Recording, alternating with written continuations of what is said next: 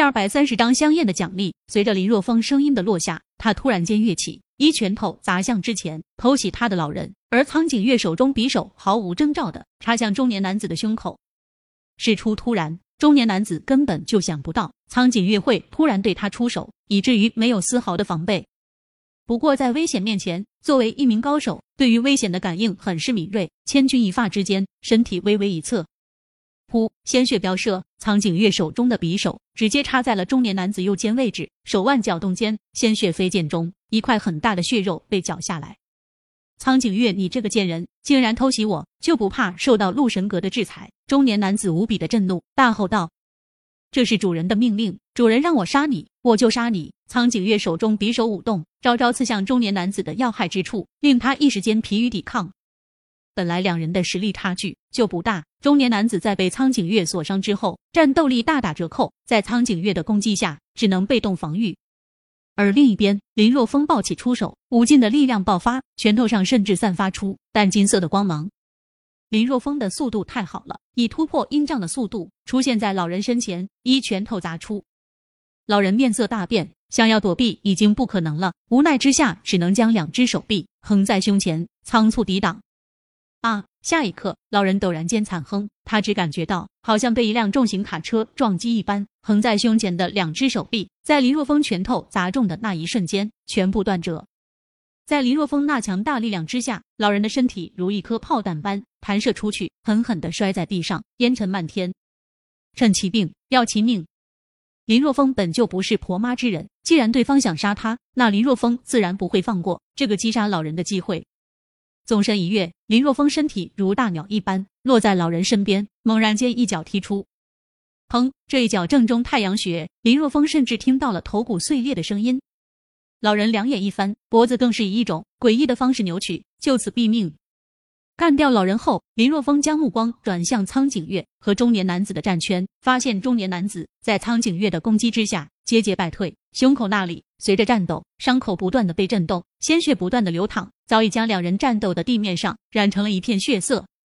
强弩之末，林若风不再出手，他只是站在中年男子身后不远处，挡住了中年男子的逃跑路线。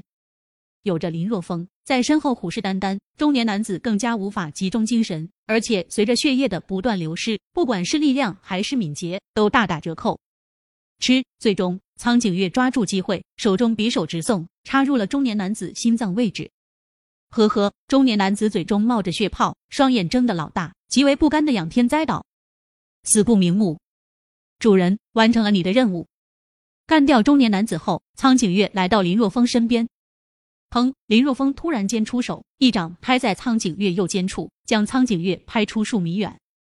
苍井月从地上爬起来，不顾嘴角血液的流淌，不声不响的来到林若风身边，垂头站定。他的心神已经被林若风控制，就算林若风要杀了他，他都不会还手，反而会主动的迎上来。看了苍井月一眼，林若风说道：“你回鹿神阁，就说我已经死在了你们的手中。不过干掉我的代价是这两人战死，而你也受了不轻的伤势。”我知道了，主人。好了，等我离开后，你将这两具尸体处理一下，然后就回到鹿神阁去吧。林若风说完之后，便向着县区赶去。他也不确定自己瞒天过海之计能瞒多久，只能寄希望于苍井月将消息带回去后，鹿神阁能够相信。通过审问苍井月，林若风终于知道为何在罗英俊组织的酒会上会遇到陈万里了。原来是罗霸天请动陆神阁出手的，这才有后面发生的这一切事情。看来自己以后还是低调一些为妙啊！回到县城后，林若风直接去了六星电器，他要买几台液晶电视机，他自己、他父母、爷爷、妹妹。秦诗韵、夏子音、齐红媛每人房间里都准备安装一台，这就已经是七台电视机了。另外，他还准备买一台更大的，能够当电影一样放映，让乡亲们都能看，这样有助于电视机在小林村的推广。什么？你要买这么多电视机？哎呀，小峰小弟弟，你可真是我的福星啊！姐姐奖励你一下。听说林若风要买这么多电视机，而且还准备在小林村推广，江清雪无比的激动，抱着林若风吧唧一下送上一个香吻。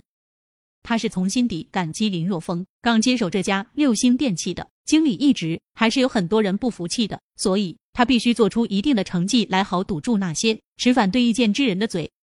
但是一个小县城的消费能力有限，哪能在短时间里明显的提供业务量？好在有林若风，随着各种电器不断的在小林村推广，他的业绩也在不断的飙升，如一记响亮的耳光打在那些当初反对他的人脸上。我去，这个奖励有些小香艳了。林若风摸了摸脸颊，说道：“你在亲我之前，也告诉我一声，好让我做好心理准备啊。要什么心理准备啊？”江清雪妩媚的看了林若风一眼，尽管大庭广众之下，依然和林若风打情骂俏。只要你愿意，人家随时都是你的。今天的江清雪一身米白色的制服套裙，长长的秀发盘起，脸上画着精致的淡妆，风情万种。上半身修身小西装，下半身制服套裙，曲线迷人。此时江清雪身体微微前倾，绝美的脸蛋上带着一丝渴望，轻轻咬着红唇的模样，要多诱惑就有多诱惑。嗨嗨！林若风大呼吃不消，这个小妖精实在是太诱惑人了。也就是自己，社会主义新时代的大好青年，估计换了一个男人，早就沉沦了。